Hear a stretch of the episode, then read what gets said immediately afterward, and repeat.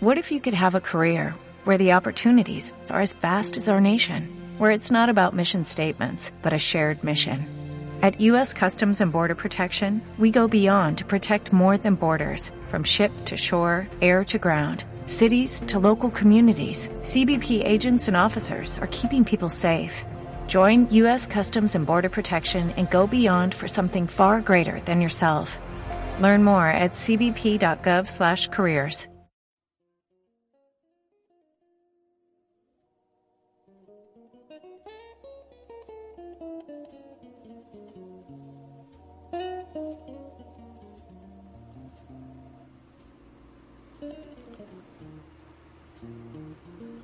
Buenas tardes, queridos oyentes de Radio Enlace y de World Music. Aquí me encuentro para presentaros un nuevo proyecto que nace bajo el nombre de Mentes Abiertas y que se llevará a cabo en el mismo horario que World Music, pero la segunda y la cuarta semana del mes. Para este proyecto vamos a olvidarnos parcialmente de la música, aunque de cierta manera seguirá siempre presente. Queremos abrir la mirada hacia diferentes aspectos sociales, culturales, políticos, que no se encuentran en medios masivos de comunicación. Nuestras premisas van a ser analizar la actualidad mundial y al mismo tiempo local, sin olvidar la historia escrita hasta nuestros días y con un enfoque abierto. Quiero daros un aviso y es que los temas que vamos a tratar no van a estar exentos de polémica. Quizás algunos de los oyentes no opinen de la misma manera por ello intentaremos aportar el máximo de datos e intentar tener una narrativa dentro del objetivismo. Para realizar esta serie de programas vamos a llevarlo a cabo un servidor y en la medida de lo posible tendré el placer de contar con la colaboración de una compañera del programa llamada Alexandra.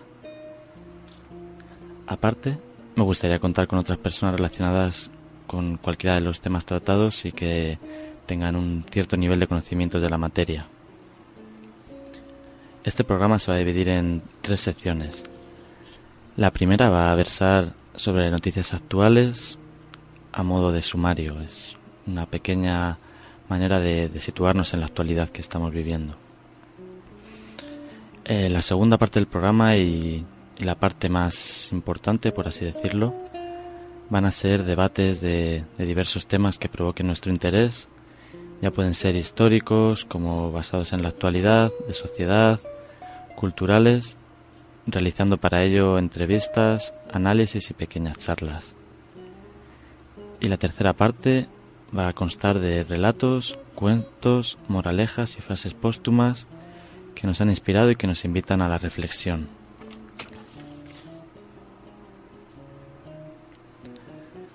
Abrótense los cinturones, Comienza Mentes Abiertas.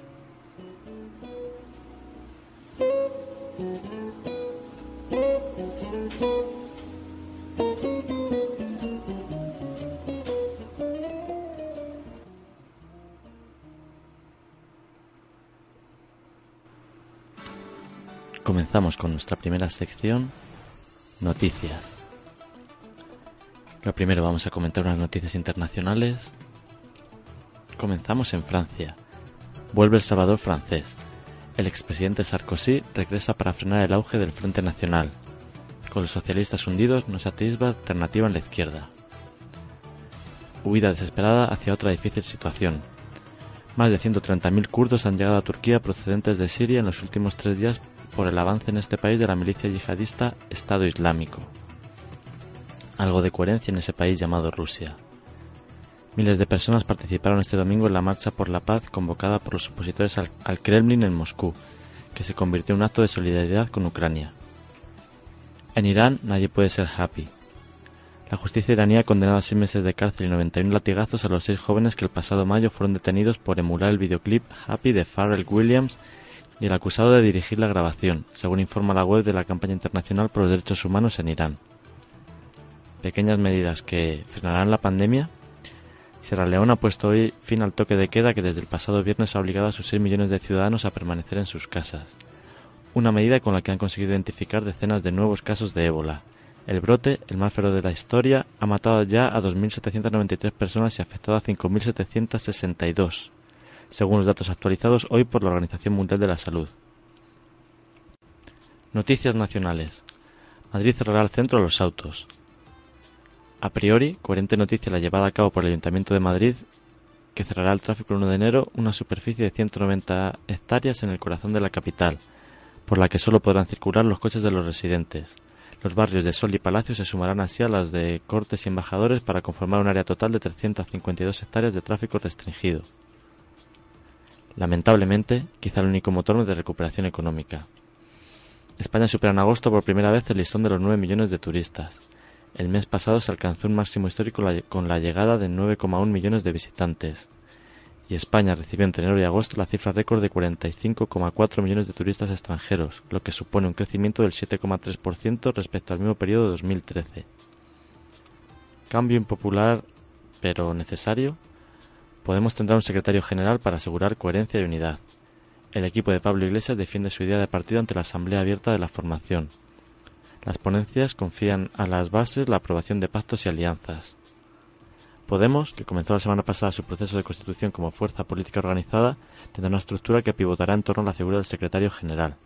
Este cargo será elegido por sufragio universal directo de los miembros de la Asamblea Ciudadana. Y finalizamos con una pregunta que quizá desarrollemos más adelante, y es la de ¿tanto urgía la renovación de las marquesinas de autobús? El Ayuntamiento de Madrid reconoce que el estado de las antiguas será bueno. Defienden el cambio de mobiliario por la finalización del contrato de gestión en vigor. Tiempo para pasar a la segunda parte del programa. En el día de hoy vamos a tratar el fenómeno de la heroína, pasando por su evolución histórica, parándonos en las consecuencias y orígenes del SIDA y relatando diversos análisis médicos y sociológicos que esclarecen sus repercusiones en nuestro país para acabar la temática, realicé una narración un tanto subversiva de un libro que compila diferentes teorías, opiniones e historias de pensadores e investigadores de la época.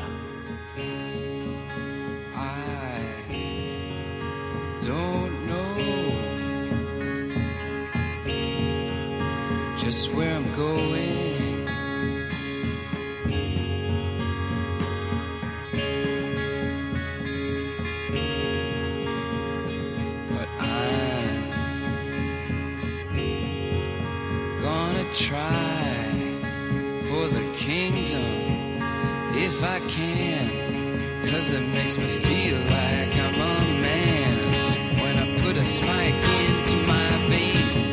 And I tell you, things aren't quite the same when I'm rushing on my run. And I feel just like Jesus' son.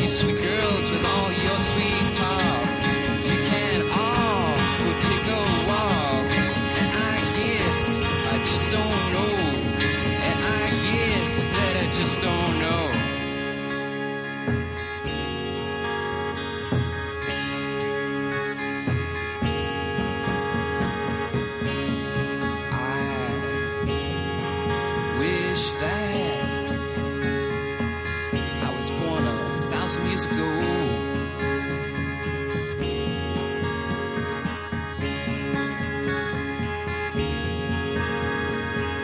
I wish that I'd sail the darkened seas on a great big clipper ship, going from this land here to that on a sailor's suit and cap.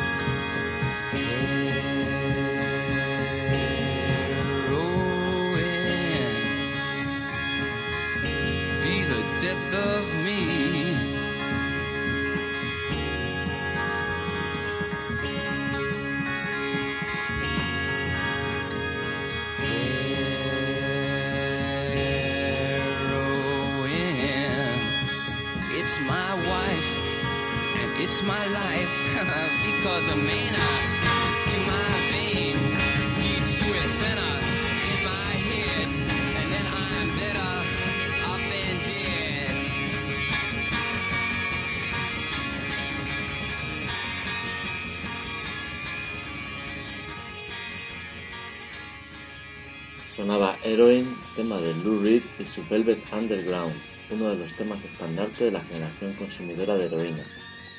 Si se entiende su letra, uno puede observar diversos matices como por ejemplo que, al tratar de heroína, el cambio de ritmo se ajusta con el momento de mono del drogadicto protagonista, o que en el momento de inyectarse la aguja, la explosión de sonido sucede en el momento de mayor estaxis del adicto. Una pieza maestra musicalmente hablando.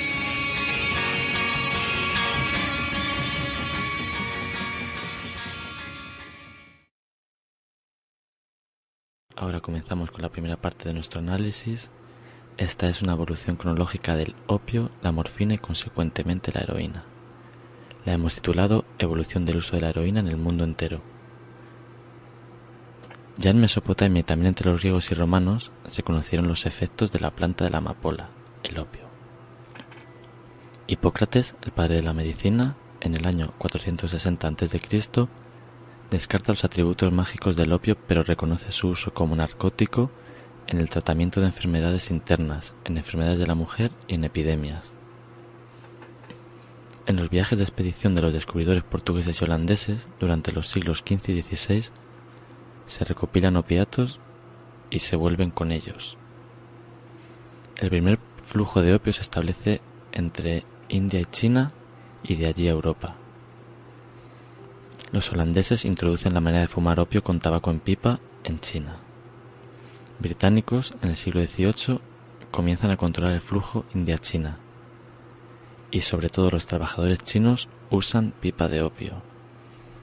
Analizada esta primera parte, ahora es turno de Alexandra. De hecho, son estos eh, trabajadores chinos que llevan, que se pueden decir que han llevado el, uso de la, del opio fumado a los Estados Unidos cuando emigran para trabajar en, la construcción de la vía transcontinental. Y em, esto fue al inicio del, del siglo XIX. En 1843, el Alexandre Wood inventa el uso de la morfina. O sea, la morfina es un derivado del opio también, eh, que se puede usar con la jeringuilla, o sea, por la primera vez unos 30 años después, en 1874, el químico inglés eh, Wright descubre eh, la heroína, que es también un derivado de los opiatos. La heroína se empieza a comercializar por la em, empresa alemana Bayer en 1895. Muy interesante porque ellos pues, mezclaron la morfina con acetiles y crearon de haber una morfina sin efectos secundarios que comercialicen para uso médico eh, y introducción al, mercado farmacéutico. ¿no?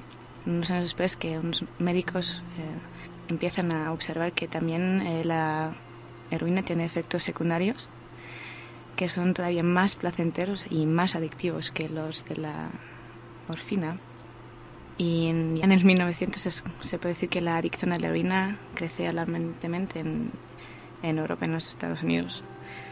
Em, por lo cual, en 1906, los Estados Unidos pues, em, deciden de controlar el, el mercado de, de, los opiatos, el uso médico, por lo cual eh, se observa un uso que se disminuye, ¿no? Pues hasta que se prohíbe el uso de los opiatos en la medicina en 1909. Un año después, eh, China consigue que el Reino Unido desmantela el comercio de la heroína de, India a la China, después de 150 años, digamos, de lucha. Y en 1920, pues los Estados Unidos empiezan a establecer restricciones a la importación de opiatos, por lo cual podemos decir que esto es el inicio del comercio ilegal de, de la heroína y los opiatos hacia Estados Unidos. Em, se establece Chinatown, es un barrio en Nueva York, como el lugar más importante de, la llegada de heroína y de la distribución al, país entero. Y em, durante la Segunda Guerra Mundial, consecuentemente, se, bloquean las rutas de, del comercio de opio, eh, tras que se habían establecido la India y China y realmente todo el continente asiático em, como centros de producción de, los opiatos. Después de la Segunda Guerra Mundial, entre los años 50 y, y 70, pues se establece la mafia de Córcega como dominador del mercado de opio y refinan eh, en Marsella los opios que llevan de la Turquía y desde ahí lo envían al mercado de consumo que en ese tiempo fue los Estados Unidos, el mercado de consumo más grande. En los 50 también podemos observar que los Estados Unidos en su lucha contra el, contra el comunismo en el Triángulo Dorado, o sea, en Laos, Tailandia y Birmania, empiezan a financiar a, militares con munición, armas y transporte aéreo. Y en, teoría esto es el comienzo de la, de la explosión del suministro de, de la heroína ilegal hacia Estados Unidos, porque esos militares usan, pues por ejemplo, el transporte aéreo para transportar la droga al mercado de los Estados Unidos. Algo interesante también es el uso de la heroína en la, en la guerra del Vietnam, he encontrado que, ha habido una gran parte de, soldados adictos por razones varias a, la heroína durante la guerra del Vietnam. O sea, las causas más eh, importantes tal vez serían el abrimiento y la guerra que también provocó descontento y, la falta de sentido al ver que la guerra no se podía ganar por ningún lado. Y también la proximidad geográfica a la, a la droga que era accesible fácilmente y con un precio muy barato. En los 70 pues empezaron a, surgir los primeros casos de, de muertes de sobredosis de, músicos y artistas, gente conocida como Dennis Joplin, mientras que en el año 73 eh, Saigon cae, que fue la primera fuente del opio bruto, y se establece México para ser el suministro más importante de, de opio para Estados Unidos, el barro mexicano se llama así y lo va a ser hasta los años 80 más o menos. En el 78 los gobiernos de Estados Unidos y México em, empiezan a destruir plantaciones en México y también en otros países para erradicar la fuente de, la producción de, de, los opiatos. Y esto significa el inicio del creciente dorado como primer suministro productor, lo cual son eh, los países Pakistán, Irán y Afganistán. Tras esta acotada y simplificada introducción a la historia de la heroína, em, vamos a pasar a analizar de manera objetiva el, fenómeno del consumo de heroína en España, sobre todo el uso de la jeringuilla, que fue la matriz que dicha mm, de cierta manera provocó la destrucción de una generación de jóvenes al, contagiarse del VIH. Pero antes de eso, eh, David va a realizar una introducción al VIH en diversos aspectos que clarifican esta pandemia del siglo XX. Diferentes datos acerca del VIH. Lo primero es una obviedad, pero, pero hemos de aclararlo. Es muy probable que una persona eh, tenga el VIH, pero no llegue a reproducirse el SIDA en él, pues el SIDA es un paso que se da finalmente a los portadores del VIH y antes se puede llegar a atajar si hay un, seguimiento médico y únicamente la persona portar el VIH. Ahora vamos a hablar de, de su procedencia. En 2006, un equipo de científicos publican en la revista Science un fascinante hallazgo. Tras analizar durante siete años 600 restos fecales de unos chimpancés situados en las selvas del sur de Camerún, observaron que las pruebas genéticas y inmunológicas determinan que el VIH en el nivel 1 surge de estos primates. Ahora vamos a analizar el camino hasta el hombre, porque es una gran pregunta que, surgió en los científicos. Vale, el virus es provocado por, por los simios, pero ¿cómo es posible que un hombre se contagie? Pues aquí hay unas teorías que, que lo clarifican bastante. Y esto es que los habitantes de esta región africana son cazadores de monos, al igual que de otros animales, pero para ellos un simio estaba allí y es, como una ley de vida, también van a cazarle. Y en estas cacerías era muy frecuente que el animal, al sentirse acorralado, pueda producir desde mordiscos, heridas hasta arañazos, transmitiendo el virus. Otro medio de transmisión que se barajan es al comer su carne o incluso al tener contacto sexual con los primates. La fecha exacta para establecer el paso del virus desde los primates hasta el hombre es muy difícil, aunque el primer paciente documentado científicamente es un congoleño cuya sangre extraída en 1959 dio positiva. Tras este breve recorrido por los orígenes del VIH, vamos a conocer el caso del paciente cero, una increíble historia acerca de un personaje que fue el principal difusor del virus en Occidente. Gatan Dugas, nacido en el 53 y muerto en el 84, fue un canadiense que trabajaba para la compañía de aviones Air Canada como asistente de vuelo. Dugas llegó a ser conocido como el paciente cero del SIDA, este auxiliar de vuelo homosexual y con múltiples parejas, que llegó a reconocer haber tenido más de 2.000 compañeros sexuales, a partir del VIH, aislado en su sangre, se identificaron, investigando pacientes de todo el mundo, a más de 40 casos de VIH de idénticas características, repartidos por multitud de países que tenían en común, además, el haber compartido sexo entre ellos. Fue un personaje que contribuyó a extender la enfermedad por todo el mundo, y fue además algo que ocurrió en un tiempo récord pero también ayudó a reconocer que la enfermedad era muy contagiosa y que ciertas actitudes podían ayudar a su diseminación. Por lo tanto, era posible tomar medidas para reducir la tasa de contagios. Hay un estudio publicado en la revista estadounidense de medicina en el año 1984 que concluye que muchas de las primeras infecciones por VIH en Nueva York eran atribuibles a un asistente de vuelo gay infectado. Los epidemiólogos presumieron que Dugas llevó el virus fuera de África. Este dato es sumamente interesante para toda nuestra investigación y que lo introdujo en la comunidad homosexual occidental. Dugas fue retratado en el libro de Randy Seals and the Band Player On que documentaba el brote del SIDA en los Estados Unidos. Seals retrató a Dugas con un comportamiento psicopático, alegando que infectaba voluntariamente a otros con el virus pues Dugas pensó que esta nueva enfermedad sexual podía ser tratada fácilmente, como la sífilis y la gonorrea, pero esta resultó ser incurable y casi siempre mortal.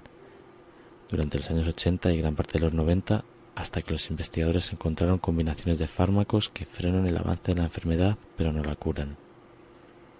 Para finalizar, comentaros que en la actualidad hay más de 35 millones de infectados por VIH en todo el mundo y cada año son registradas unas 1.8 millones de nuevas infecciones y unas 1.3 millones de muertes, mientras que en el pico más alto de la epidemia, en 2005, el VIH causó 1,7 millones de muertes.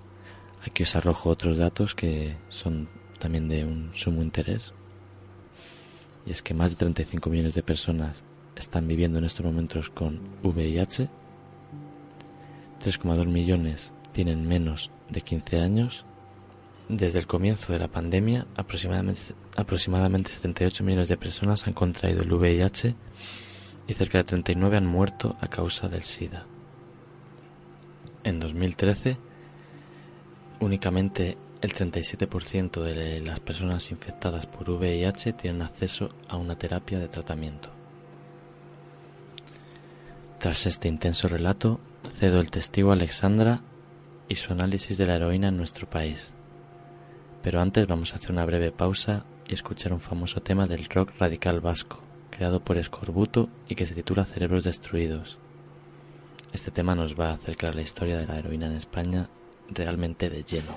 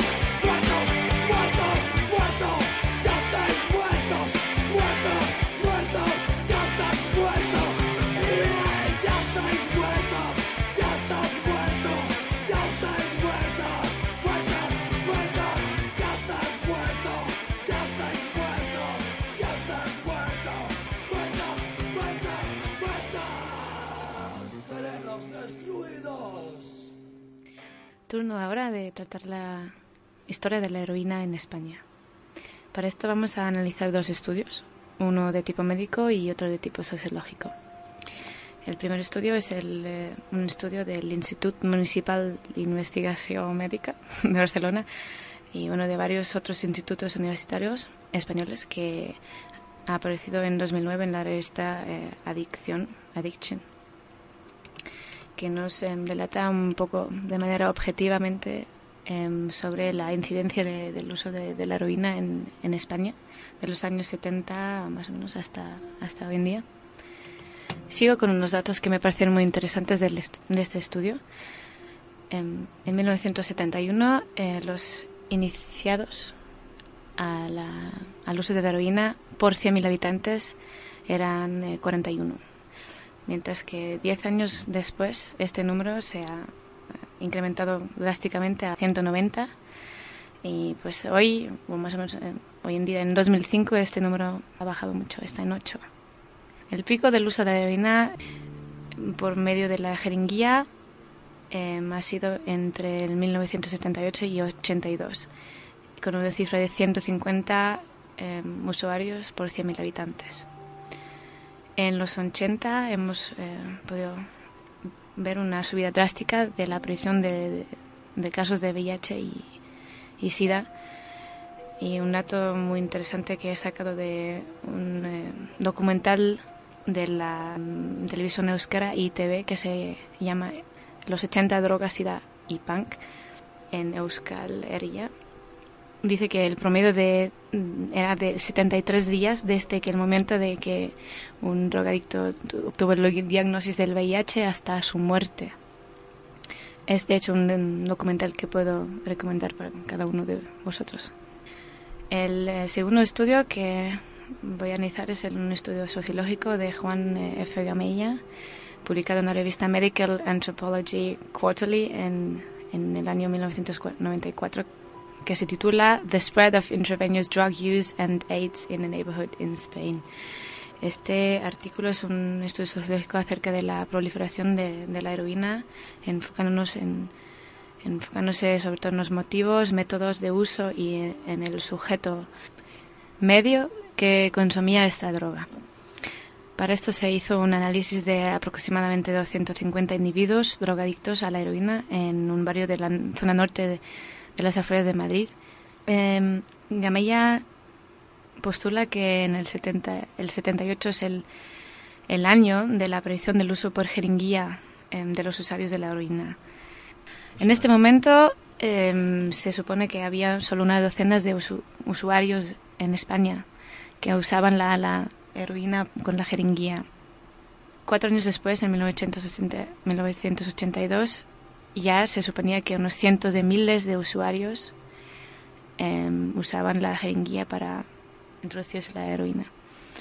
Por esto, eh, Gamella supone que hubo una crisis, o lo, lo, llama la crisis de la droga en, España, en los eh, años de 76 a, a 84 el número de, de robos en bancos realizados por yonkis ha sido 60 veces más alto que en los años previos. En, bueno, en los años 80, digamos que el, el HIV empieza a afianzarse como epidemia en el mundo de los usuarios de la jeringuilla. Bueno, el primer caso en España se, se, eh, se da en Barcelona en el 81 y ya en el 93 eh, se registran en España oficialmente de 20.000 casos de, de SIDA. La transmisión del, de saber cómo, cómo picarse la vena se hace por el grupo social. El colectivo drogadicto es una comunidad de usuarios que mm, inician a los, a los nuevos usuarios como en un rito social. Bueno, tiempo ahora de analizar el perfil de los neófitos, es decir, las personas que comienzan con la droga. Estas personas eh, comenzaron a edad entre los 16 y los 20 años. La edad media se puede encontrar en los 18. Eran ciertamente personas sin trabajo o con bajas cualificaciones. También decir que en torno a la heroína existe una fuerte subcultura de consumo de drogas, de música punk y rock, una rebelión contra lo establecido y contra la autoridad. Es decir, el uso de esta droga iba unido a un estilo de vida que consistía en, en ser alternativo, en salirse de lo establecido, era una especie de experimentación y rebelión cosmopolita debido a la apertura a Europa y al mundo tras el franquismo. En este tiempo eh, proliferan las pandillas de los jóvenes que tienen una fuerte influencia de diferentes ídolos, mayoritariamente musicales, como Jimi Hendrix o también Janis Joplin, que son usuarios de la heroína. El perfil de los consumidores era sobre todo masculino, debido a la presión social y de pertenencia a un grupo, y en menor medida de mujeres, también debido a la relación social, como ser novia de un pandillero consumidor. Una curiosidad es que en los años 70 muchos usuarios no comenzaron a picarse por la heroína. Al comienzo, las farmacias vendían legalmente otras sustancias psicoactivas, véase la pentazonina, que los jóvenes inyectaban por vía intravenosa. Pero hubo un fenómeno que fue el abuso y la adicción de muchos jóvenes a esta sustancia, con desagradables consecuencias como robos a farmacias, lo que llevó al gobierno a impedir la venta y reducir los stocks de estas sustancias. Consecuentemente, el comercio ilegal de la heroína empieza a crecer en todo el país. Después, entre los 80 y los 90, sí se puede decir que la primera droga usada de forma inyectada es la heroína. Vamos ahora con los motivos de uso eh, con la jeringuilla. Vamos ahora con los motivos de uso por vía intravenosa, es decir, usando la jeringuilla. Existen dos principales, como son el prestigio social, véase salir del aburrimiento y del cotidiano, la presión de la pandilla, no ser el único que lo hace y parecer un cobarde, y segundo, por razones económicas e instrumentales. La forma más efectiva y barata de chutarse fue la intravenosa, ya que los adictos se veían restringidos económicamente a sacar el mayor placer con el menor costo. Todo lo expresado anteriormente sucedió sobre todo en las zonas urbanas del norte del país, Madrid, Barcelona y País Vasco, por donde se dice que entró la droga a España. Y ahora, como última parte de nuestro relato, voy a realizar un análisis un tanto subversivo y conspiratorio, que trata sobre la teoría de varios escritores, investigadores y pensadores de la época, y a la vez consigue acercar esta problemática de una manera más cercana y familiar para todos los oyentes. Lo titulado Análisis de teoría contrarrevolucionaria, donde diferentes fuentes aseguran que la heroína fue introducida por el gobierno y la policía, como herramienta de control con el objetivo de adormecer a la juventud. Para este análisis voy a realizar una lectura de varias partes del libro de Juan Carlos Usó, Nos matan con heroína, publicado en la revista Mombasa y en la web Sensenom. Comienza así. Madrid, capital de la sospecha. Nos matan con heroína, clamaba Eduardo Aro Ibars en octubre de 1978 desde las páginas de la revista Ozono. El escritor con vocación de maldito era tajante al respecto. La heroína está aquí, fácil de conseguir, atractiva precisamente por esa leyenda de fruto prohibido, fomentada en torno a ella. La heroína se puede comprar sin muchas dificultades y a un precio relativamente bajo. Por 500 pesetas es fácil conseguir una dosis y hasta dos, en cualquier plaza, en cualquier bar de las zonas underground de Madrid. Eduardo Aro denunciaba un hostigamiento o exceso de celo policial contra los camellos y usuarios de hachís y hablaba de ignorancia, confusión y directamente estupidez por parte de los jóvenes drogados. Pero sobre todo acusaba a sociólogos, psiquiatras y periodistas de ser responsables indirectos del envenenamiento masivo al hacer creer que todas las drogas son iguales. Es decir, al no establecer distinciones entre el hachís, prácticamente inocuo en su opinión, y los poderosos polvos blancos. Pero, ¿qué sabían los jóvenes españoles sobre la heroína en aquel momento? En realidad, pocas cosas, casi todas a partir de experiencias indirectas. Los que tuvieron la oportunidad de asistir al concierto de Lou Reed, celebrado el 18 de marzo del 75 en el Palacio Municipal de Deportes de Barcelona, vieron como el icono del underground neoyorquino, cuya adicción al opiáceo era sobradamente conocida, deambulaba por el escenario dando tumbos y casi se desvanecía sobre el piano de cola, sin apenas atinar a pulsar las teclas, mientras desafinaba con una voz quebrada. A muchos les pareció que Lou Reed iba a morirse en escena. ¿O solo se trataba de una pose, una artimaña más del show business? Imposible saberlo, porque el uso de heroína estaba considerado como una práctica contracultural y transgresora absolutamente extrema, lo cual le confería cierto glamour y misterio. En este sentido, en su crónica personal de la época titulada Los 70 de Estajo, Ajo Blanco y Libertad, publicado en el 2007, José Rivas rememora cómo la heroína contaba con sus propios defensores y cómo él, que siempre la conceptuó como el enemigo a batir, hubo de reprimirse en más de una ocasión para no ser tildado de conservador, burgués, miedoso, puritano. Durante el verano del 78, en las principales ciudades españolas habían aparecido vallas publicitarias que representaban en unos casos la figura de un hombre afligido con el eslogan La droga es dolor, y en otros enormes esquelas mortuorias con el epitafio La droga mata y la macabra invitación rellénala con tus datos. En un país donde la sustancia ilícita más abundante y reconocible era el hachís, cuyo consumo contaba con una larga y arraigada tradición, ¿qué droga era aquella que causaba dolor y mataba? Sí, en pleno fragor mediático, Aro Bars denunciaba un motivo oculto en la introducción del opiáceo en España. La heroína se está convirtiendo en un perfecto instrumento de control por parte del poder. Es utilizada para embrutecer, para violar el espíritu de quienes la consumen, para crear un nuevo conformismo, el usuario habitual de heroína es alguien que no plantea demasiados problemas siempre que tenga resuelto el alimentar su hábito. Y, por el momento, lo tiene. Como ya he dicho, es muy fácil de conseguir e incluso barata. Sin embargo, a la hora de identificar a los culpables de la hora de toxicomanía, se muestra mucho más críptico. Nadie sabe dónde están los verdaderos traficantes, los que traen los kilos de material necesarios para satisfacer el consumo no solamente en Madrid, sino, sino en toda España. Son invisibles nadie los conoce. La versión ácrata del asunto.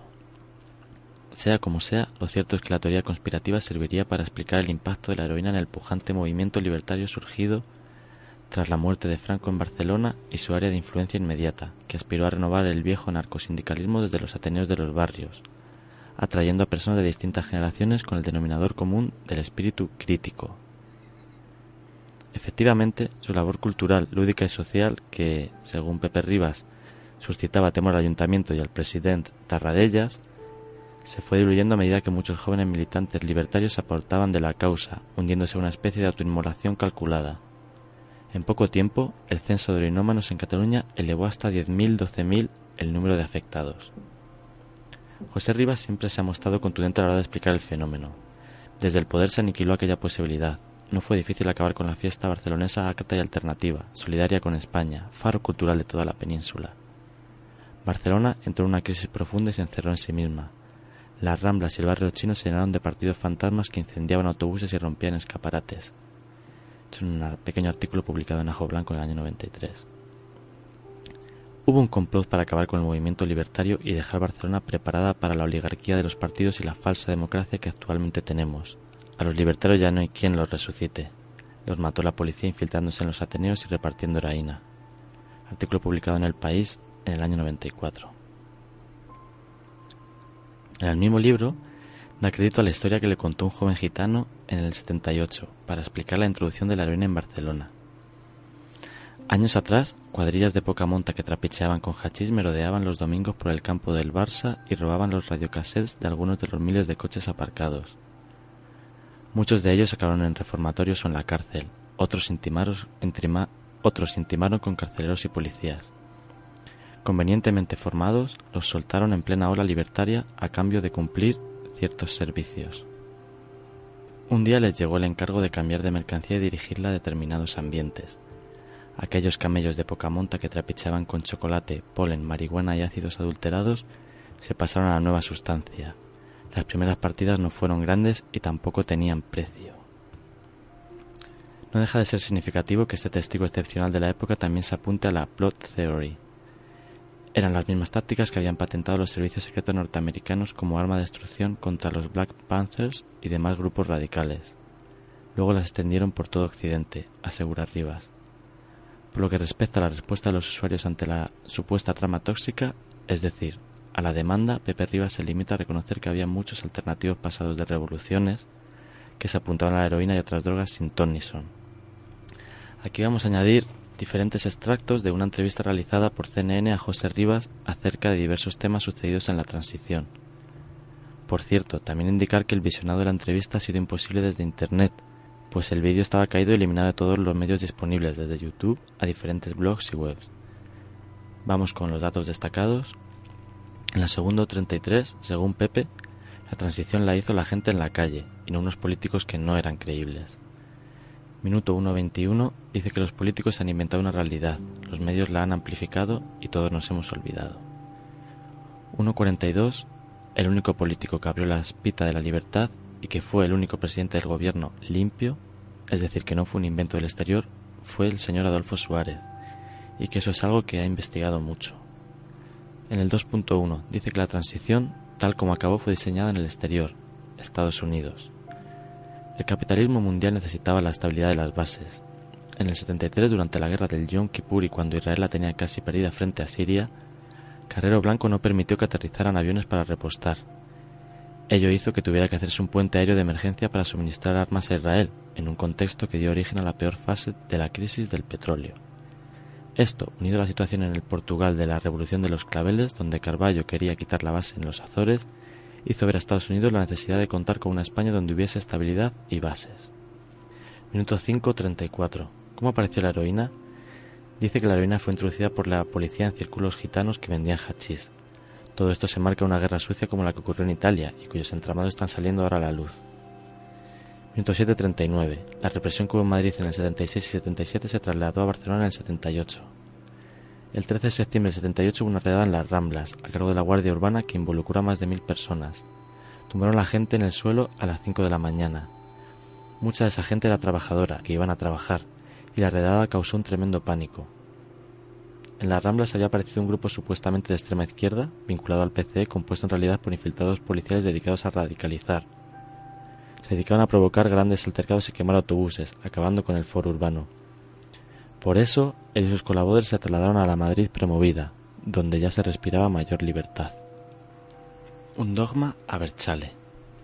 En Euskadi, donde hasta el propio gobierno vasco admitiría la sospecha histórica de que la introducción de la heroína se realizó en conveniencia con los grupos policiales, la teoría conspirativa, como muy bien apunta Germán Labrador Méndez en su libro Letras Arrebatadoras del 2009, fue elevada a la categoría de dogma, seguramente porque el impacto del opiáceo todavía fue más visible que en otros lugares del Estado. De hecho, el número de consumidores habituales de heroína en Euskadi no tardó en cifrarse en torno a 135.000, de los cuales entre 6.000 y 10.000 podían considerarse heroinómanos, calculándose que en San Sebastián proporcionalmente había tantos yonkis como en Nueva York. Los viajes a Tailandia se habían hecho tan frecuentes y numerosos que, ante la invasión vasca, las autoridades locales habían habilitado un pasillo especial en la aduana del aeropuerto de Bangkok para inspeccionar exclusivamente a los turistas procedentes de Euskadi. Por lo demás, se rumoreaba que ETA estaba seriamente preocupada al haber detectado entre sus filas consumidores de heroína, tal vez necesaria para mantener el ritmo y la tensión en la que se desenvolvían. El 17 de abril de 1980, Erri Batasuna, a través del diario Egin, denunciaba la existencia en Euskadi de una mafia de la heroína, amparada por los poderes del Estado español. Según la izquierda Berchale, estaba conformada por delincuentes de corbata que actuaban en connivencia y protegidos por aquellos que teóricamente están encargados de defender el bien público, cuyos maquiavélicos objetivos se centraban en los siguientes puntos. Primero, apartar de cualquier otro tipo de interés o preocupaciones como sociales, políticas, culturales, etcétera, a un importante sector de la juventud vasca para que se consuma a sí misma la adicción a las drogas. No es casualidad que sea precisamente la zona más combativa de Euskadi donde se están dando más facilidades para la introducción de las drogas duras. Segundo, disponer, llegado el caso, de personas, véase los drogadictos, indefensas, automarginadas, sin resistencia ni capacidad de reacción, fácilmente manipulables por quienes quieren disponer de poder de coacción, a las que poder forzar a la confidencia policial o la colaboración vergonzante de cualquier caso. Tercero, crear un estado de peligrosidad en las calles, a través de la delincuencia indiscriminada que originan las drogas duras. Tal estado y consiguiente psicosis de peligro indiscriminado ayudarían a justificar el crecimiento de los efectivos policiales y sus actuaciones de todo tipo, y a provocar el temor entre la población quedándose cada cual en su casa y preocupándose de lo que le ocurra al vecino. Cuarto, sustituir un tipo de delincuencia común, cabría considerar selectiva en sus fines y actuaciones, y hasta cierto punto contraria al sistema establecido, por otra que actúa indiscriminadamente contra cualquier ciudadano y que voluntaria o inconscientemente favorece la inseguridad y la represión del pueblo. Quinto, provocar una sensación de caos social en el ciudadano y de confusión ideológica que predisponga al pueblo a aceptar como mal menor la llegada de un libertador exterior, que con métodos represivos y el respaldo total de las instituciones imponga su orden, haciendo desaparecer al mismo tiempo las escasas libertades populares conquistadas y desacreditando por otra parte cualquier fórmula social basada en el imperio de la voluntad popular. De tal manera, ETA comenzó su guerra particular convencida de que era el gobierno español quien introducía la droga en Euskadi para corromper a la sociedad vasca. Con largos comunicados acusaban a los grandes traficantes de heroína de estar envenenando a la juventud y a la clase obrera vascas, en colaboración con el aparato represivo, para neutralizar su potencial revolucionario, beneficiando así a los intereses del capitalismo imperialista español, conchavado con el mundial y avisaba que pronto pasaría a la acción. Y así ocurrió. Algunos locales públicos y personas señaladas de los bajos fondos empezaron a recibir anónimos amenazantes. Después hubo atentados de intimidación con bombas a determinados establecimientos. Y finalmente la espiral de violencia desatada alcanzaría a las personas. El 29 de octubre del 1980, ETA asesinaba a Juan Carlos Azpiazu, propietario del bar Copos, como responsable de participar en el tráfico de heroína. El 31 de ese mes secuestraba y mataba al abogado criminalista José María Pérez de Orueta, así hasta sumar casi una veintena de víctimas acusadas de vinculación con el narcotráfico. Último punto, de la consolidación de la teoría del complot a la institucionalización del problema. En octubre del 81, cuando la heroína ya no resultaba tan barata, Josep Lluís Gómez Montpart, profesor de periodismo de la Universidad Autónoma de Barcelona, publicó un extenso artículo en la revista El Viejo Topo, en la que identificaba la situación que se había registrado en el Estado español y especialmente en Euskadi con lo ocurrido anteriormente en otros lugares. La CIA ha silenciado grandes operaciones multinacionales de tráfico de estupefacientes, en particular cuando de droga dura se trata, facilitando indirectamente que el caballo, por ejemplo, penetre con fluidez, especialmente en aquellos países donde surgen movimientos anti-establishment, decía Gómez Montpar, basándose en las conclusiones de los autónomos italianos y en diversas informaciones aparecidas en publicaciones contraculturales norteamericanas. Bueno, bueno, bueno. Tras desarrollar diferentes puntos del artículo de Juan Carlos Usó, damos por finalizado el análisis de este inmensísimo tema, quedando realmente satisfechos de todo lo vertido acerca de él. Han sido muchas horas de esfuerzo y trabajo, pero a nuestro parecer ha merecido la pena. Esperamos que también la escucha lo sea para vosotros. Para finalizar, os dejamos con una canción del cantautor flamenco El Torta, titulada Heroína, y que ilustra a la perfección la realidad que supuso esta droga en nuestro país. Posteriormente será el tiempo de la última sección de Mentes Abiertas que nos va a presentar Alessandra.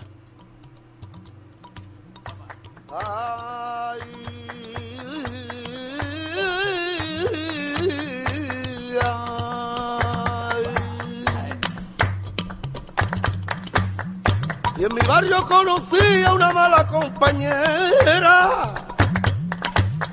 y se llamaba heroína y no puedo apartarme de él y yo no sé qué hacer y yo no sé dónde y tengo que robar que para poderla conseguir. Si ti vuelvo a cantarle a la luna, si ti vuelvo a acusarme la no sé. Y si me ven en drogarme que nadie me lo reproche, drogado. Desenganchado, tal vez me suelen decir.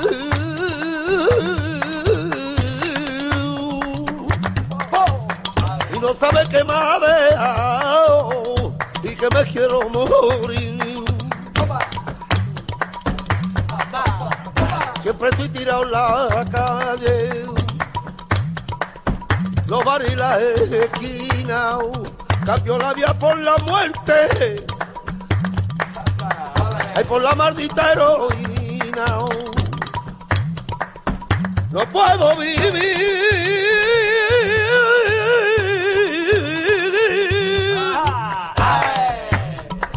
porque llevo mala vida. No puedo vivir porque la droga domina. Siempre sigo y vacilo y así se pasa mi vida. Corazón más fuerte y mi peso una mina. Y te di gracias, Dios mío, que me ha quitado de la heroína. Ay, mare, mare, mare, mare, mare mía, que mala la noche, la calle y la vía. Ay, mare, mare, mare, mare, mare mía, que mala la noche, la calle y la vía. Mía, la noche, la mía,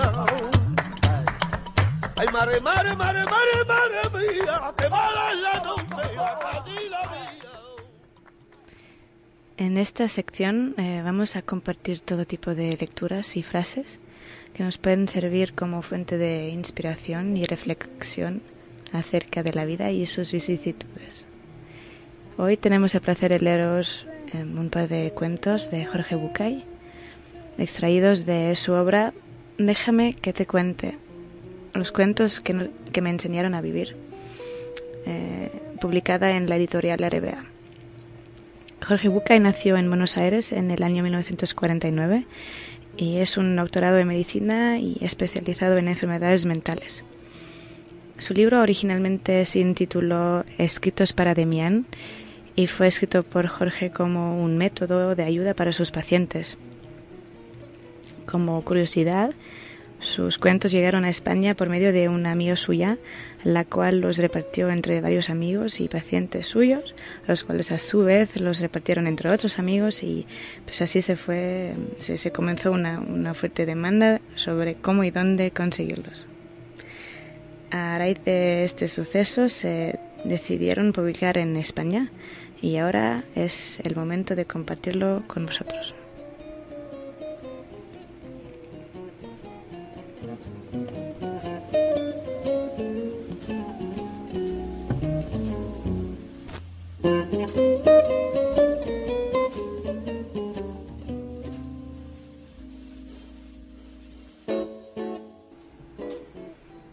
La mirada del amor. El rey estaba enamorado de Sabrina, una mujer de baja condición a la que había convertido en su última esposa. Una tarde, mientras el rey estaba de cacería, llegó un mensajero para avisar de que la madre de Sabrina estaba enferma. Pese a que estaba prohibido usar el carruaje personal del rey, infracción que se pegaba con la cabeza, Sabrina subió al coche y corrió junto a su madre. A su regreso, el rey fue informado de la situación. ¿No es maravillosa? dijo. Esto es verdadero amor filial. No le ha importado jugarse la vida para cuidar de su madre. Es maravillosa. Otro día, mientras Sabrina estaba sentada en el jardín de palacio comiendo fruta, llegó el rey. La princesa lo saludó y después le dio un mordisco al último melocotón que quedaba en la cesta. Parecen buenos, dijo el rey. Lo son, dijo la princesa, y alargando la mano le cedió a su amado el último melocotón. Cuánto me ama, comentó después el rey. Renunció a su propio placer para darme el último melocotón de la cesta. ¿No es fantástica? Pasaron algunos años y a saber por qué, el amor y la pasión desaparecieron del corazón del rey. Sentado junto a su amigo más íntimo le decía, jamás se comportó como una reina. ¿Acaso no desafió mi provisión utilizando mi, car- mi carruaje? Es más, recuerdo que una vez me dio a comer una fruta mordida.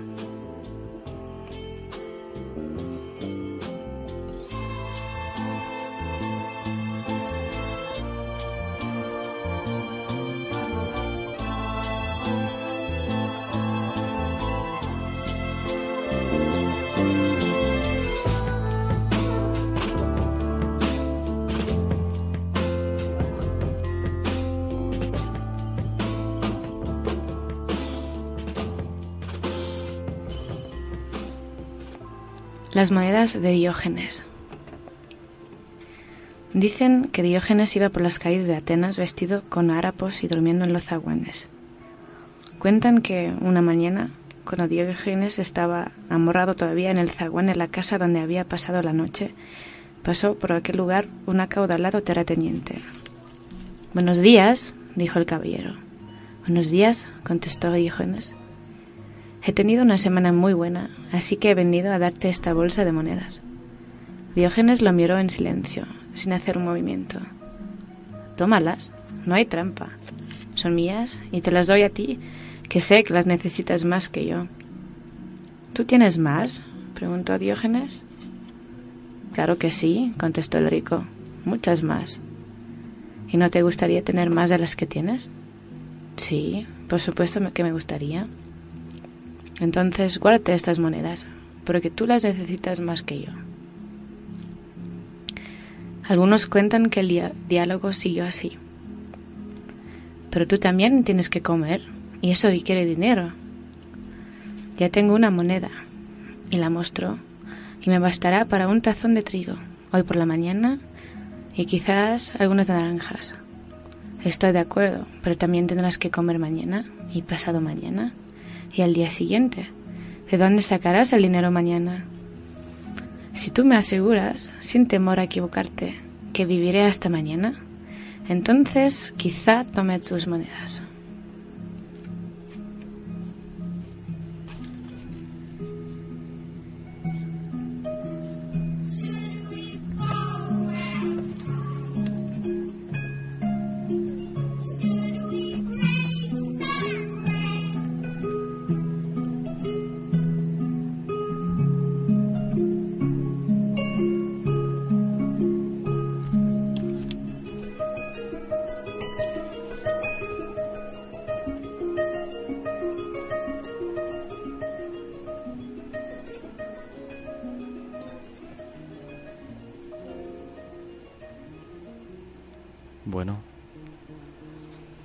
Inmenso placer haber tenido la posibilidad de realizar este primer programa de Mentes Despiertas junto a la inestimable compañía de la señorita Alexandra.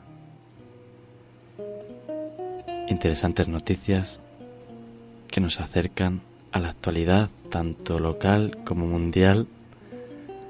Fascinante y a la vez siniestro el análisis de la heroína y sus repercusiones en nuestro país e interesantes enseñanzas las que nos proporcionan las dos lecturas de Jorge Bucay.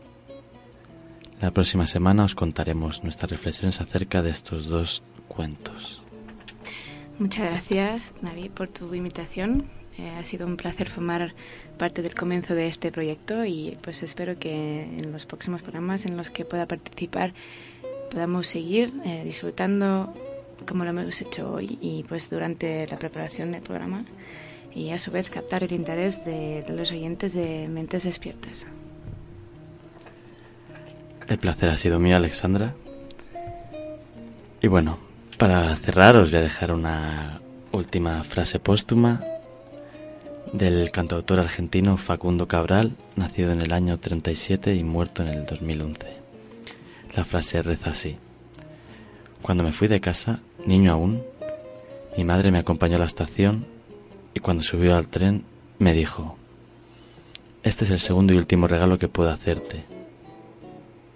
El primero fue darte la vida, el segundo la libertad para vivirla.